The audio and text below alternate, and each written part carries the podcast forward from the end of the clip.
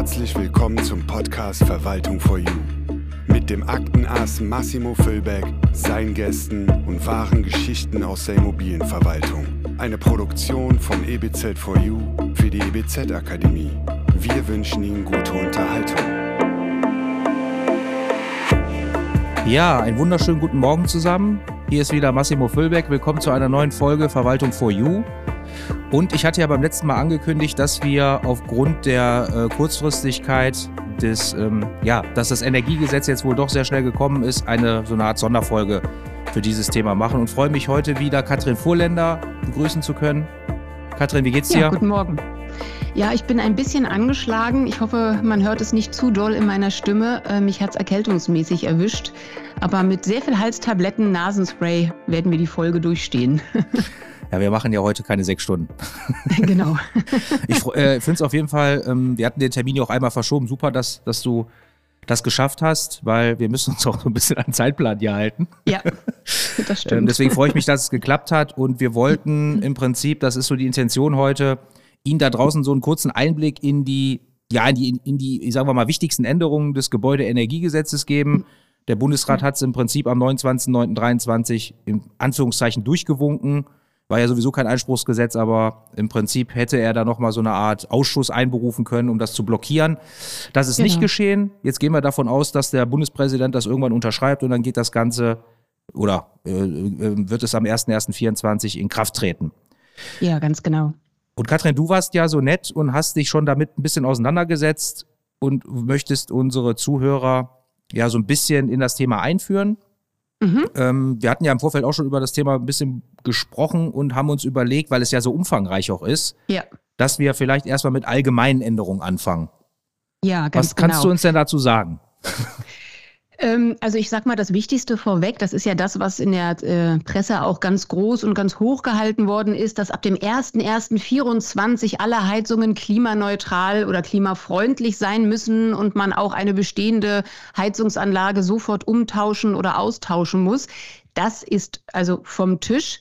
Ähm, es gibt jetzt verschiedene Übergangsfristen und im Endeffekt unterscheidet man ja zum einen ähm, Neubauten. Es gibt ausgewiesene Neubaugebiete. Da ist es tatsächlich so, dass zum 01.01.24 entsprechend äh, diese 65 Prozent, die der Gesetzgeber ja jetzt vorgesehen hat für erneuerbare Energien, ähm, die erfüllt werden müssen, die müssen da direkt ab dem 01.01.24 umgesetzt werden. Und außerhalb dieser Neubaugebiete oder für den Fall, dass ein Austausch einer bestehenden Heizungsanlage ähm, ja, vonnöten ist, ähm, gibt es gewisse Übergangsfristen. Ähm, das ist insbesondere wichtig bei Bestandsgebäuden, ähm, denn das war ja die große Sorge, dass wir jetzt alle sofort alle unsere Heizungsanlagen austauschen müssen. Das ist natürlich nicht der Fall. Ähm, da gibt es verschiedene Übergangsfristen und auch verschiedene Regelungen, die da zu erfüllen sind. Ähm, wir haben bei Bestandsgebäuden es so, dass erst einmal überhaupt gar kein Heizungsaustausch ähm, erforderlich ist. Und zwar eigentlich nicht bis zum 31.12.2044. Ähm, das ist sehr weit weg. Okay, ja. Ähm, das klingt toll. Allerdings, und das ist eine Einschränkung, ähm, die jeder Gebäudeeigentümer und natürlich auch die Wohnungseigentümergemeinschaften, sprich der Verwalter, äh, im Blick haben muss. Eine Heizungsanlage darf nicht älter sein als 30 Jahre. Also man muss sich durchaus ähm, jetzt schon darüber im Klaren sein und sich auch kundig in den einzelnen Gemeinschaften machen, ja, was für eine Heizungsanlage haben wir zum einen und zum anderen, wie alt ist denn die? Weil das kann durchaus sein, dass man dann in ja, in den, entweder in den nächsten paar Jahren oder in den nächsten zehn Jahren oder wie auch immer gleichwohl austauschen muss. Sollte das der Fall sein, dann ähm, oder die Heizungsanlage geht früher so defekt, also diese sogenannte Heizungshaverie, dass äh, es zu einem Austausch kommen muss, dann müssen die 65 Prozent erneuerbare Energien, also die Heizungsanlage muss dann die neue 65 Prozent erneuerbare Energien erfüllen, wenn Jetzt kommt die zweite Einschränkung, die neu eingeführt worden ist oder die der Gesetzgeber jetzt plant, diese sogenannte und vielleicht schon von den ein oder anderen Zuhörern mitbekommene kommunale Wärmeplanung, äh, die der Gesetzgeber aufstellen soll. Das heißt, die einzelnen Kommunen sollen sogenannte Prioritätsgebiete ähm, ja, planen oder festlegen, in denen verschiedene Möglichkeiten ähm, der Beheizungsform der zukünftigen ähm, festgelegt werden. Und da gibt es Übergangsfristen. Und die sind ganz entscheidend, weil ich bei einem Austausch eine neue Heizung ähm, erst mit 65 Prozent erneuerbaren Energien planen muss. Entweder 30.06.26 äh, bei Gemeinden über 100.000 ähm, Eigentümern oder Bewohnern. Ähm, bis zu diesem Zeitpunkt muss dieser kommunale Wärmeplan vorliegen oder 30.06.28 bei Kommunen unter 100.000 Einwohnern. Und erst dann greift überhaupt die Pflicht bei einem Austausch einer Heizungsanlage, die 65 Prozent zu erfüllen. Mhm. Darf ich dir mal kurz eine Frage, darf ich dir mal kurz eine Frage stellen, nur zum Verständnis? Mhm. Äh, ich kann ja sonst immer mitreden, aber da bin ich auch äh, jetzt wirklich äh, auf, auf deinen Input hier angewiesen. Äh, Finde ich sehr spannend. Mhm. Was passiert denn, ich will mal ein Beispiel vielleicht machen, was passiert denn, wenn mhm. jetzt am 3.1.2024, mhm. ist natürlich jetzt hypothetisch, aber kann ja passieren, ja, die klar. Heizungsanlage kaputt geht?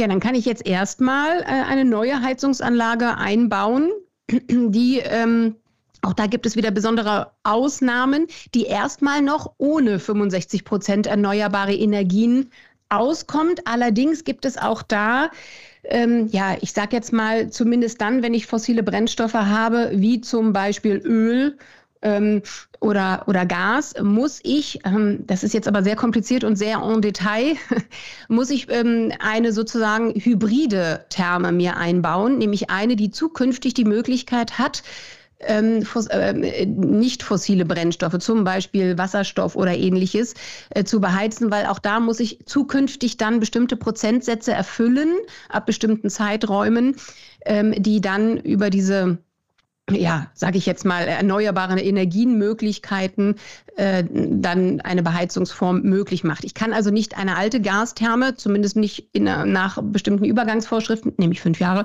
ähm, einbauen, sondern muss schon dann dafür Sorge tragen, dass bestimmte Voraussetzungen erfüllt werden, damit ich zukünftig, also ein bisschen weiter vorausgedacht, trotzdem auf erneuerbare Energien komme.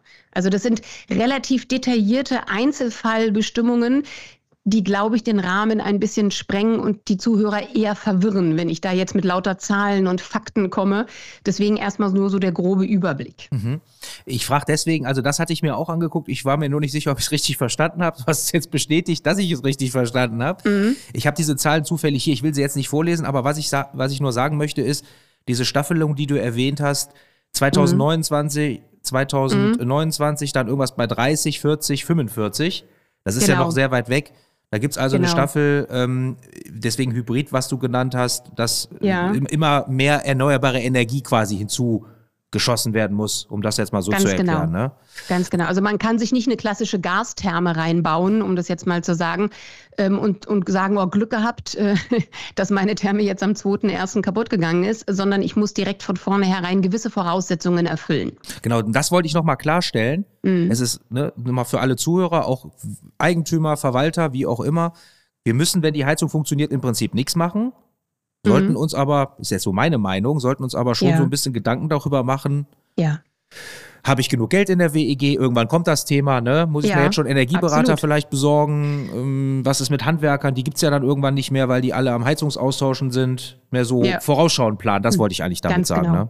Ganz genau. Das ist sowieso etwas, was ich allen Verwaltern, aber auch Gebäudeeigentümern äh, definitiv äh, ans Herz legen würde nicht sagen, oh puh, Glück gehabt, ich muss nicht austauschen zum ersten ersten, sondern wirklich gucken, was muss gemacht werden und sich durchaus auch mal, der, der wird von mir ein paar Mal zitiert werden, jetzt diesen Energieberater an die Hand nehmen und sich das ganze Gebäude mal anschauen, denn es können durchaus kleinere Maßnahmen, die man ergreift, ich sage jetzt einfach mal eine Kellergeschossdämmung, ja, also wenn ich das Keller, den Keller zum ersten ähm, oder zum Erdgeschoss hin dämme, das ist eine kleine Maßnahme, die vielleicht nicht viel Geld kostet, kann aber dazu führen, dass sozusagen der Wärmebedarf eines Hauses deutlich herabgesenkt wird und ich eine ganz andere Heizungsanlage benötige, als wenn ich gar nichts mache. Und das kann man alleine ohne einen Fachberater an der Seite ähm, kaum beurteilen. Also ich könnte es nicht beurteilen. Mhm. Und insofern glaube ich, dass es sinnvoll ist, sich frühzeitig äh, fachkundiges Personal, sprich so einen Energieberater an die Seite zu nehmen und zu sagen, plan mal, schau dir das mal hier an. Was können, was müssen, was sollten wir tun? in den nächsten fünf, zehn oder auch 15 Jahren, damit man dann entsprechende Maßnahmen planen und vor allen Dingen Erhaltungsrücklagen bilden kann, wo man nach und nach so ein bisschen anspart. Das tut weniger weh als irgendwann eine fette Sonderumlage. Ja, da gibt's ja den, da habe ich mich zum Beispiel so ein bisschen mit auseinandergesetzt in Paragraph 71 Absatz 1 GEG, also ne, Entwurf. Genau äh, wo ja sogar so eine Art Beratungspflicht eingeführt wurde. Ne? Also ja. wichtig ist für mich hier die Pflicht, weil es ist jetzt nicht genau. despektierlich, äh, äh, ja, sagen wir mal, Eigentümergemeinschaften übergemeint, aber es gibt auch Eigentümergemeinschaften, die neigen ja dazu, keinen Fachplaner oder sowas ähm, zu beauftragen, ja. weil eben der kostet Geld, ne? Und das hat ja. man dann oft nicht. Und ja. da wollte ich eben nochmal ähm, darauf hinweisen für die, für die Verwalterkollegen draußen, das ist jetzt eine Pflicht. So, Ende. Eigentlich relativ einfach. Ja. Da muss jemand kommen, der sich das ansieht. Ja. Macht auch durchaus Sinn. So, es gibt Ausnahmevorschriften, deswegen äh, wiege ich gerade so den Kopf hin und her, aber ich lasse das jetzt einfach mal so stehen, ja.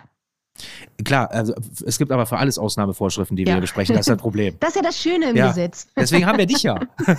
genau. Und wir haben ja gesagt, wir machen die all, allgemeinen Dinge ich möchte ja. das nur mal ganz kurz klarstellen, was ich gerade gesagt habe, meine ich nicht böse, aber es ist nun mal Fakt, dass oft eben an der falschen Stelle gespart wird. Auch manchmal ja. in, in, Unwissenheit. Und das möchte ich ja. natürlich, äh, oder wir möchten das eben vermeiden, ne? dass sie da. Ähm, Katrin hat gesagt, Energieberater, es gibt aber auch hier noch andere, steht zum Beispiel auch Schornsteinfeger, der wird eine ganz große Rolle spielen, Installateure, Kälteanlagenbauer, Elektrotechniker und so weiter. Ja. Ja.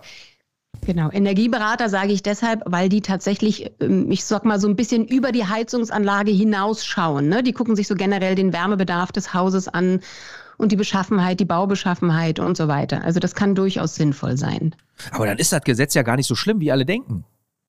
Ja, also das klingt jetzt erstmal ganz schön, aber ähm, das ist ja nur der Anfang. okay, wie geht's weiter? Ähm, also es gibt auch noch, ähm, sage ich jetzt mal im Allgemeinen etwas, äh, das muss jeder Verwalter ganz dringend für sich beachten. Auch deshalb ist es wichtig, dass man ähm, weiß, was für eine Heizungsanlage habe ich in meinem Objekt stehen. Ähm, die Etagenheizung machen wir gleich, aber jetzt nochmal so für allgemeine ganz normale Zentralheizungen, die ich habe, ähm, hat der Gesetzgeber eine sogenannte, ja, ich sage jetzt mal Prüfungspflicht und Optimierungspflicht ähm, eingeführt im Paragraphen 60b. Ähm, der jetzt neu ist, da ist so ein bisschen diese, oh, ich, ich kann das immer nicht so vernünftig aussprechen, diese NSI, KI, KUMA oder MIMA-Verordnung. Das heißt NSI, MIMA, V. genau. Enzymimaf. Das sind mir zu, sind mir zu viele Abkürzungen, ähm, die ja alle Verwalter so ein bisschen verflucht haben und mein, meines Erachtens teilweise auch zu Recht äh, verfluchen. Ähm, und da will ich jetzt gar nicht kommen äh, mit diesen äh, ganzen, was da alles äh, getan werden muss. Aber ähm, das soll, so, soll sozusagen in das GEG übergehen. Und das bedeutet, dass man zukünftig, und jetzt, jetzt kommt tatsächlich sowas wie mit, mal wieder wie mit Fristen und Zahlen. Das ist etwas, was der Verwalter sich sozusagen in seinen Kalender rot für jede WEG einstreichen oder einmarkieren muss, ist bei ähm, Heizungsanlagen, die vor dem 30.09.2009 eingebaut worden sind, muss im 16. Schrägstrich dann im 17. Jahr oder ab dem 16. Jahr eine sogenannte Heizungsprüfung und Optimierung, also dass man guckt, kann ich diese Heizungsanlage noch irgendwie Optimierung, optimieren durchgeführt werden und bei den Anlagen, die vor dem 1.10.09 eingebaut worden sind, dann bis zum, und da gibt es eine feste Frist, äh, 30.09.2027, ist auch nicht mehr so wahnsinnig weit weg.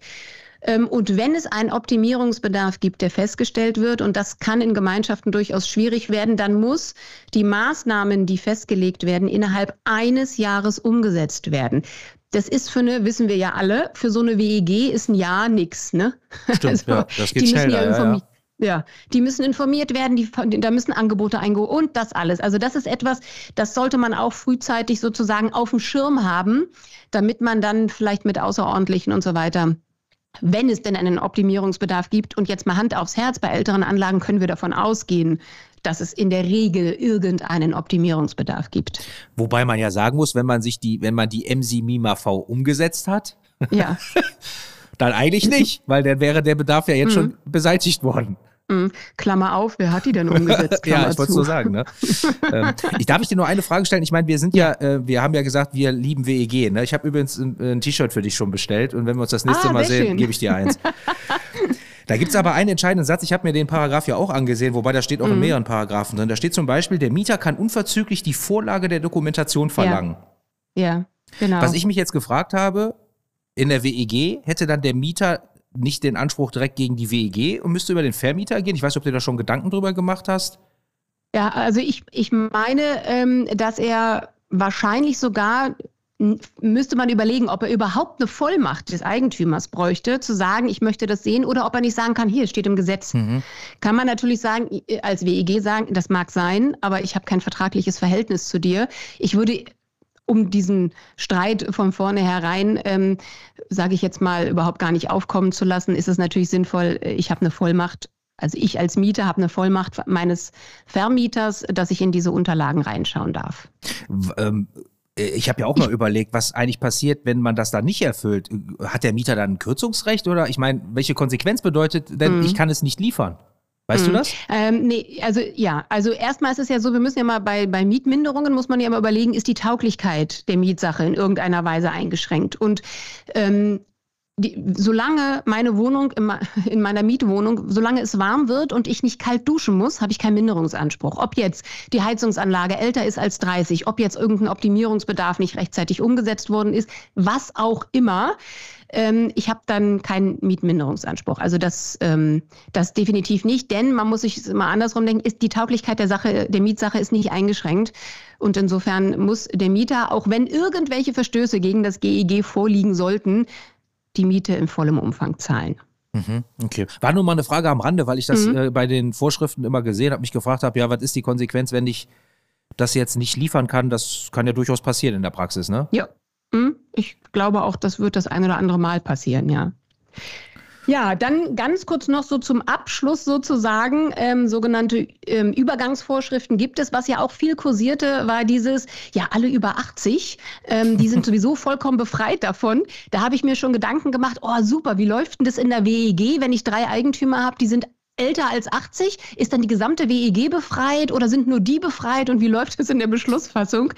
Das ist vom Tisch. Also diese Übergangsvorschriften oder diese Härtefallregelung, die gibt es an der Stelle nicht mehr. Es gibt natürlich Härtefallregelungen, die gibt es in solchen Gesetzen immer.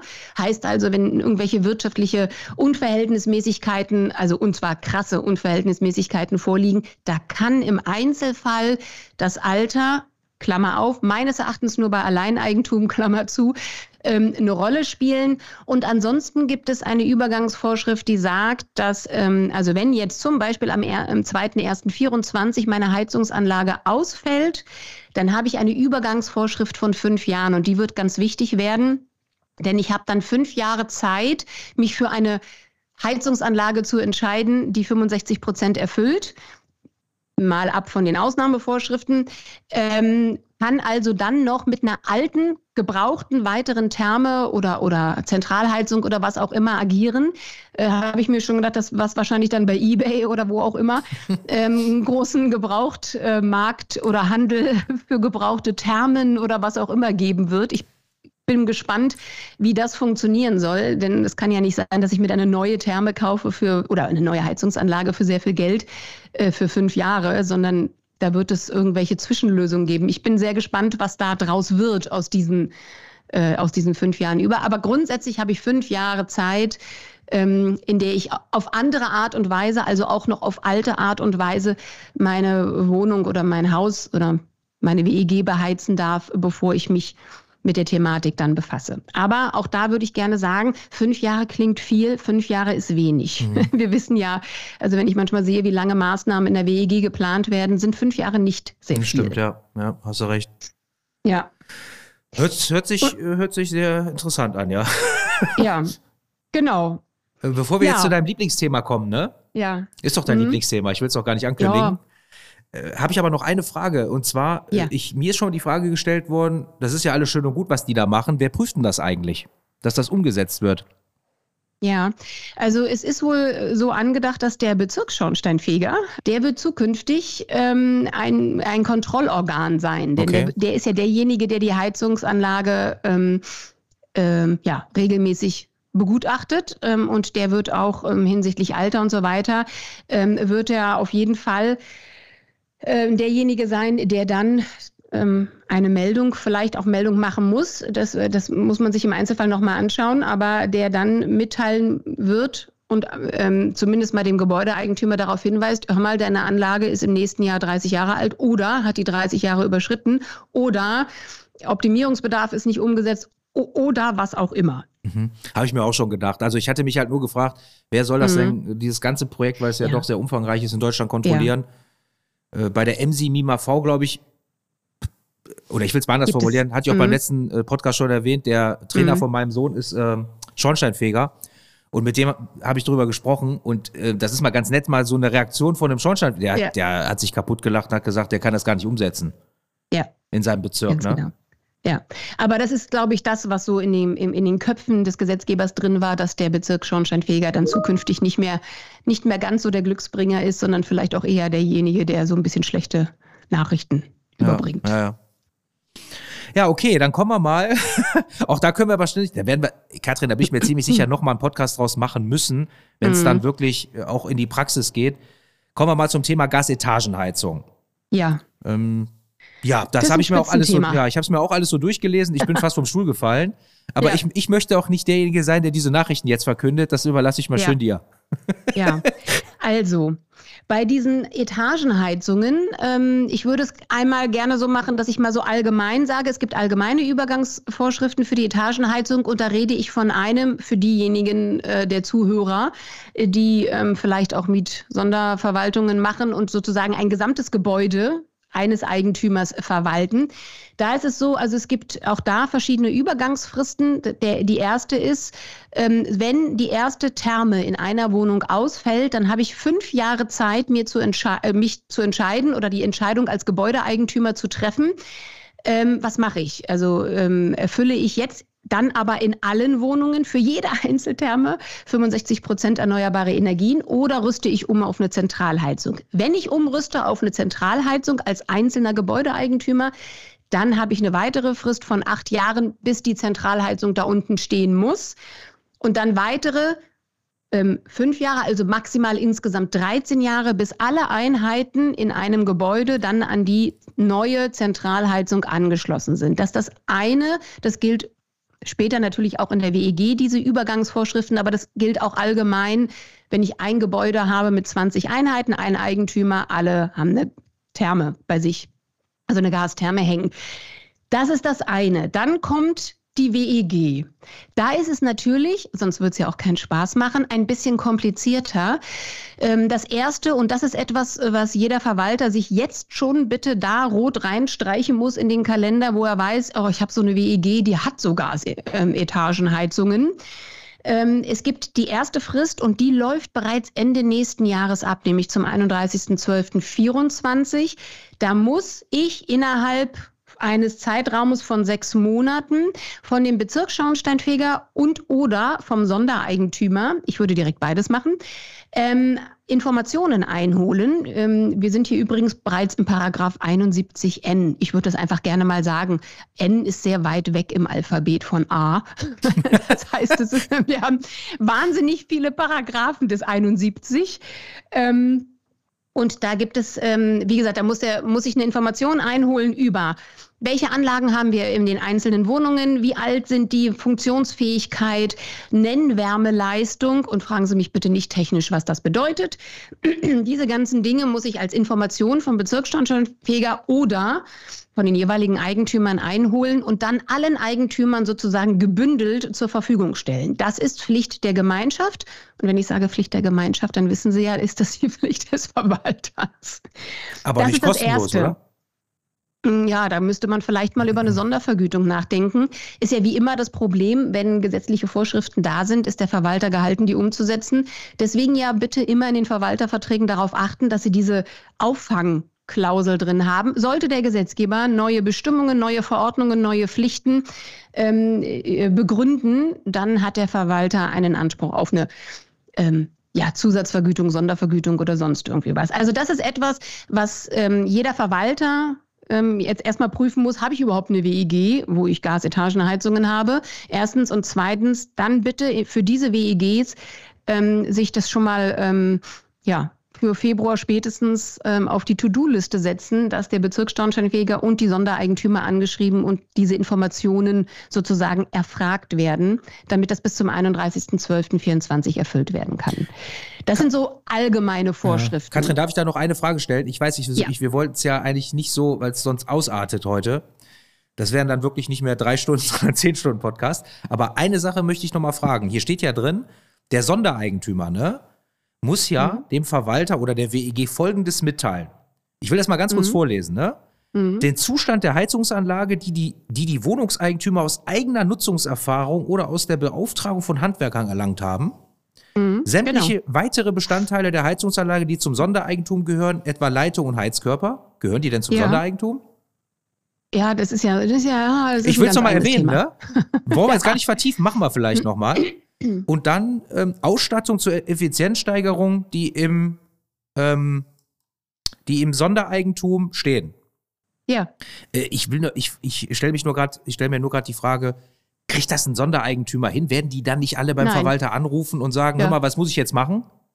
Nee, die meisten werden wahrscheinlich Folgendes machen. Also entweder der Bezirksschornsteinfeger, der kommt ja tatsächlich, weiß ich nicht, einmal im Jahr oder wie auch immer und guckt sich das an. Das heißt, der hat ja durchaus Daten der Heizungsanlage in der jeweiliger, jeweiligen Einheit, in der Sondereigentumseinheit. Und ansonsten muss jeder Eigentümer sonst sein, weiß ich nicht, seinen Wartungsfuzzi anrufen und sagen, okay, ja. sag mir mal, was, was habe ich denn hier für eine Anlage, was hast du denn hier sonst noch so gemacht oder wie auch immer.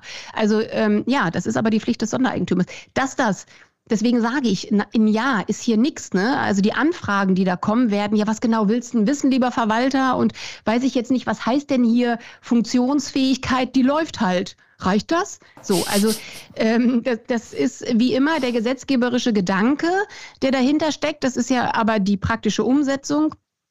Ähm, die wird sicherlich nicht ganz so einfach sein. Deswegen sollte man sich frühzeitig damit auseinandersetzen, auch als Verwaltung.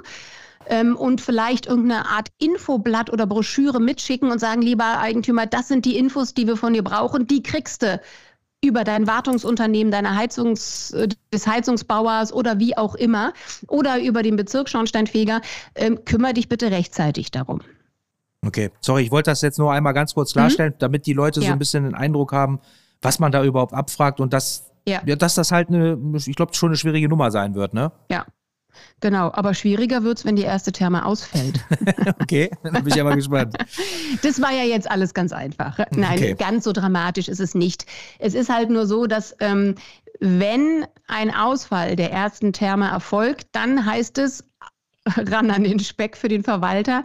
Der Verwalter ist dann gehalten, unverzüglich eine Eigentümerversammlung einzuberufen. Also wenn der erste Eigentümer anruft und sagt, lieber Verwalter, meine Therme ist putt mach mhm. mal was. Mhm. Dann ist der Verwalter tatsächlich gehalten, was zu tun. Also sofort außerordentliche Eigentümerversammlung ab der Meldung des ersten Ausfalls einer Therme laufen die Fristen, die ich vorhin gesagt habe, nämlich fünf Jahre, bis eine Entscheidung kommt, ja, was machen wir denn jetzt? Zentralheizung oder nicht Zentralheizung? Dann maximal acht Jahre bis zur Umrüstung und so weiter. Und jetzt kommt das ganz große Problem, ähm, was der Gesetzgeber im GEG geschickt gelöst hat durch Einräumung neuer Beschlusskompetenzen.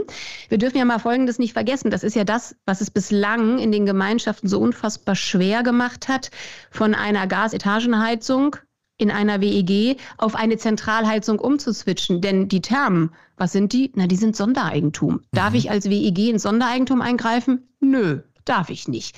Jetzt schon, beziehungsweise ab dem 01.01.24, weil der Gesetzgeber sagt, neue Beschl wir müssen ja irgendwie, also wenn es eine Verpflichtung gibt, denn das steht auch drin ähm, in der oder in dieser zentralen Norm zur Gasetagenheizung gibt es einen Absatz 4, auf den der Verwalter auch entsprechend hinzuweisen hat. Ähm, und der sagt, wenn ich mich innerhalb von fünf Jahren nicht entscheide, ob ich umswitche auf eine Zentralheizung oder meine Thermen in der Wohnung behalte und dann müssen die jeweils 65 Prozent erfüllen, dann habe ich eine Verpflichtung umzusetzen auf eine Zentralheizung zentrale Lösung, also Zentralheizung. Also es gibt eine Pflicht, wenn ich mich innerhalb von fünf Jahren keine Entscheidung treffe, nichts umsetze, dann entscheidet der Gesetzgeber für mich und dann muss ich mich auf eine Zentralheizung umrüsten.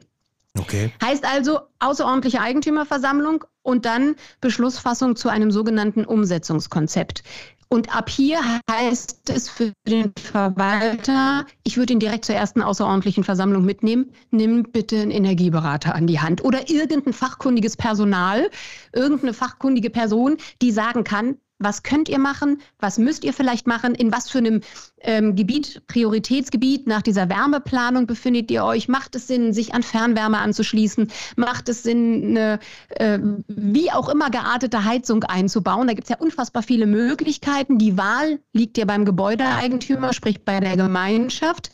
Was ist wirtschaftlich sinnvoll und so weiter. Und dann muss ein solches Konzept erstellt werden, was die Gemeinschaft zukünftig tun will. Der Verwalter muss jährlich berichten, auch so explizit drin. Und ähm, dann kommt es dazu, dass man dann überlegen muss, gehen wir auf eine Zentralheizung und das ist das, was ich meine mit neuen äh, Beschlusskompetenzen. Die Gemeinschaft kann beschließen, wir wollen eine Zentralheizung, wir setzen diese Zentralheizung um und alle schließen sich an. Das mhm. ist ja ein Anschlusszwang, den wir bisher nicht kannten. Bisher haben wir ja immer gesagt, wir dürfen ja nicht in Sondereigentum eingreifen. Jetzt ist es so, die Gemeinschaft kann beschließen, ja, Zentralheizung, Kosten trägt die Gemeinschaft, auch das steht im GEG so drin. Andere Kostenverteilungen, also im, im Gesetz im GEG steht nach Miteigentumsanteilen. Andere Beschlussfassungen sind natürlich möglich nach Wohnfläche, nach Einheiten, nach was auch immer. Ähm, und es besteht ein entsprechender Anschlusszwang aller. Es gibt eine Ausnahme und ich hoffe, es ist jetzt nicht zu viel Information, aber die ist wichtig. Es gibt eine Ausnahme, ähm, wenn einzelne Wohnungseigentümer sagen, ich will mit eurer Zentralheizung nichts zu tun haben. Ich habe meine Therme erst vor drei Jahren hier eingebaut. Die ist brandneu und die funktioniert auch noch eine ganze Weile. Dann gibt es die Möglichkeit, dass ähm, einzelnen Eigentümern gestattet wird, sich erstmal nicht an der Zentralheizung anzuschließen, sondern ihre Etagenheizung so lange zu behalten, bis die irgendwann mal ausfällt oder älter als 30 Jahre ist.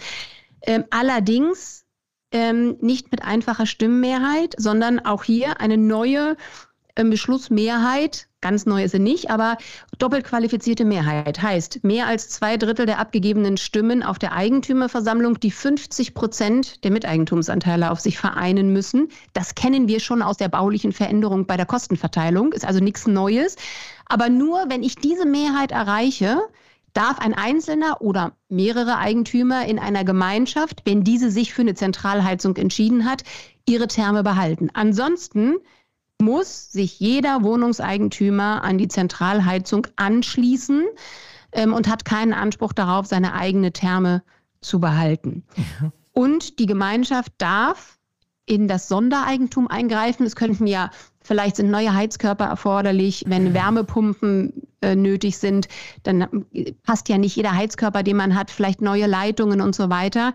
Und auch über die Kosten im Sondereigentum beschließt dann die Gemeinschaft mit einfacher Stimmenmehrheit. Also es sind ganz neue Beschlusskompetenzen, die wir jetzt haben und ganz offen gesagt, die wir auch brauchen. Denn ansonsten wäre das ganze Unterfangen gar nicht möglich, weil ich ja sonst ins Sondereigentum gar nicht eingreifen darf. So, also das, da hat der Gesetzgeber sich schon durchaus was bei gedacht. Es ist ein bisschen erstaunlich, dass es diese Beschlusskompetenz jetzt im GEG e und nicht im WEG gibt. Aber gut, dann ist es halt so. Aber das ist etwas, was wichtig ist für den Verwalter. Es gibt also jetzt die Möglichkeit, das zu beschließen, das Umswitchen, so nenne ich das mal, auf die Zentralheizung, sobald die erste Therme defekt ist, und zwar irreparabel defekt. Und das kann über die Gemeinschaft, die kann dann sagen, so heizen wir zukünftig. Und dann sind alle daran gebunden. Genauso habe ich mir das auch alles hier aufgeschrieben. Oder war äh, Entschuldigung, war im Vorfeld auch schon so ein bisschen äh, informiert. Ist übrigens auch einer meiner größten Kritiken, wieso derart komplizierte Regelungen im GEG e stehen und nicht im Wohnungseigentumsgesetz. Ja. Ähm, welcher Verwalter guckt denn jetzt jeden Tag ins GEG e rein? Also, ja. ich will da keinem zu nahe also treten, aber das ist ja lächerlich, mhm. ja. Also, das muss man dann schon wirklich wissen, ähm, dass es so ist und dass es eben diese neuen Beschlusskompetenzen gibt. Katrin, zum Abschluss, was würdest du denn unseren, unseren ähm, Zuhörern jetzt empfehlen? Also ich halte noch mal ganz kurz fest. Mhm. Wir ähm, alte Heizungen dürfen ja weiterlaufen. Es ist aber trotzdem wichtig, schon mal sich über diese Beratungspflicht oder Optimierungspflicht, ne, dass man sich die äh, ja. Themen oder diese, die, ich sage jetzt mal die, die Kennzahlen, die du genannt hast, die kann man ja nachlesen dann im neuen Gesetz, dass man sich die notiert Das wäre jetzt so für den Bestand, gilt im Übrigen ja für alle Heizungen. Und bei der Gasetagenheizung, wenn der Verwalter ja jetzt hört und er macht sich eine Liste und guckt, wo habe ich das denn? Ich glaube, das ist auch erstmal wichtig. Was sollte er jetzt machen? Ich meine, das Gesetz ist ja noch nicht in Kraft getreten. Sollte man jetzt schon irgendwas vorbereiten oder sollte man dann erst im Januar starten? Naja, vorbereiten kann man natürlich äh, immer schon. Also das, was ich gesagt habe, man muss im Endeffekt in jeder Gemeinschaft eine Art Bestandsaufnahme machen. Ne? Ich muss wissen, welche Heizungsanlage habe ich, wie alt ist die Heizungsanlage, wann kommt diese Heizungsprüfungspflicht auf mich zu. Das ist ja in jeder WEG komplett unterschiedlich. Ne? Jede WEG hat eine eigene Heizungsanlage, jede WEG hat die unterschiedliche Baujahr und so weiter, damit ich frühzeitig erstens die Eigentümer darauf vorbereite. Die müssen ja auch mitgenommen werden bei diesem ganzen Gedöns. Ähm, und dann muss ich eben ja für mich eine Art Fahrplan haben für jede WEG. Wann muss was gemacht werden und das kann ich nur jedem ans Herz legen, frühzeitig mit den Wohnungseigentümern darüber sprechen, zu sagen, es mag zwar sein, dass unsere Heizungsanlage rein theoretisch noch 15 Jahre hat, weil sie jetzt 15 Jahre alt ist, aber mal ab davon, dass wir jetzt diese Heizungsprüfung machen müssen und vielleicht Optimierungsmaßnahmen umsetzen müssen, müssen wir uns jetzt schon Gedanken darüber machen, was kommt auf uns zu und mindestens mal eine Erhaltungsrücklage anlegen, die heißt neue Heizung. Und dann spare ich da jeden Monat, weiß ich nicht, so und so viel Euro rein. Denn auch wenn ich verschiedene Förderungsmöglichkeiten habe, die haben wir jetzt gar nicht erörtert, aber es gibt natürlich Förderungsmöglichkeiten, ist das sicherlich etwas, für WEGs, die nicht in den nächsten fünf Jahren oder in den nächsten acht Jahren umsetzen, dann wird der Förderungsbedarf oder der, die Förderung geht dann ein Stück weit runter, ähm, ist es definitiv so, dass da einige Kosten auf die Gemeinschaft zukommen. Nicht mhm. nur die Heizungsanlage, vielleicht packt man auch noch eine Dämmung an oder sonst irgendwie was, um eine kleinere Heizungsanlage einzubauen. Frühzeitig. Also ich kann da echt nur appellieren, frühzeitig und nicht alleine machen, sondern durchaus mal sagen, Leute, nimmt mal jetzt 2.000, 3.000 Euro an die Hand. Das ist, mag am Anfang mehr Geld sein, das verstehe ich auch, aber lasst uns mal gucken, wie sieht denn unser Gebäude insgesamt aus? Macht es Sinn, dass wir langfristig mal andere Maßnahmen noch planen, damit, wenn in 15 Jahren eine Heizungsanlage umgesetzt wird oder umgesetzt werden muss, wir jetzt schon sozusagen darauf hinarbeiten und am Ende ein vielleicht insgesamt ganz gut dastehendes Gebäude haben? Energetisch gesehen.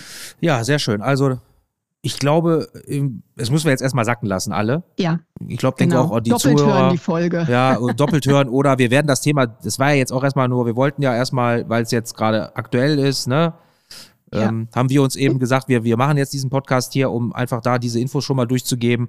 Aber wir werden uns sicherlich ein, also man kann ja über je, einzelne Themen noch mal eine Stunde reden oder länger sogar. Ja. Ähm, ja. Allein über das Sonder- und Gemeinschaftseigentum, was ich gerade eben erwähnt habe. Also werde ich, werden wir, oder ich sag mal so, ich bin sicher, dass wir wahrscheinlich in den nächsten Monaten mehrere Podcasts machen müssen zum Thema GEG, ja. Wärmeplanung. Ähm, BGB ändert sich ja letztlich auch. Müssen wir vielleicht auch ja. nochmal darauf hinweisen. Also die mietrechtlichen Vorschriften. Da werde ich irgendwann auch genau. jetzt in den nächsten Wochen nochmal ähm, was organisieren, dass wir da auch nochmal drüber sprechen. Ja, ansonsten. Ja. Grundsätzlich, ich persönlich äh, finde das jetzt nicht ganz schlecht. Ich hoffe, ich mache mich jetzt nicht unbeliebt da draußen, was da jetzt verabschiedet wurde. Klar, das eine oder andere hätte man sicherlich anders regeln können, aber dass dieses Gasetagenheizungsproblem, das ist einfach da. Ich meine, das ist eine Sache, die der ja. Gesetzgeber jetzt irgendwie lösen muss. Da, können, da kann der ja. Gesetzgeber ja nichts für. Ganz genau. Und ist ja jetzt auch durchaus händelbar. Wenn man weiß, was man zu tun hat, dann hat man einen Fahrplan und den macht man Schritt für Schritt. Ist alles möglich. Katrin, ich möchte mich wieder bei dir bedanken. Gerne. Ich danke auch. Und ähm, ich hoffe, dass du, äh, dass du jetzt nicht wieder krank wirst, weil du so viel gesprochen hast. Das geht schon. Und ähm, ja, ich denke, wir sind ja das neue Dream Team, habe ich gehört. Hat mir irgendjemand gesagt. Ach ehrlich? Ja, ja, mich hat äh, jemand gefragt, warum wir jetzt schon so oft zusammen was aufgenommen haben. Da habe ich gesagt, ja, wir kennen uns halt, wir haben ja unsere Bücher zusammen und mhm. wir harmonieren, glaube ich, auch ganz gut. Ja. Ähm, klar, mit anderen Gästen harmoniere ich auch ganz gut, logischerweise, aber ähm, ich finde immer, dass wir, wie soll ich das sagen, dadurch, dass wir halt so lange schon zusammen was machen, immer so wissen, was der eine oder andere denkt, ne? Ja, das stimmt. ich wünsche dir auf jeden Fall ein schönes Wochenende und dann Danke, hören wir uns sicherlich auch. bald wieder. Ja, vielen Dank. Ciao. Tschüss.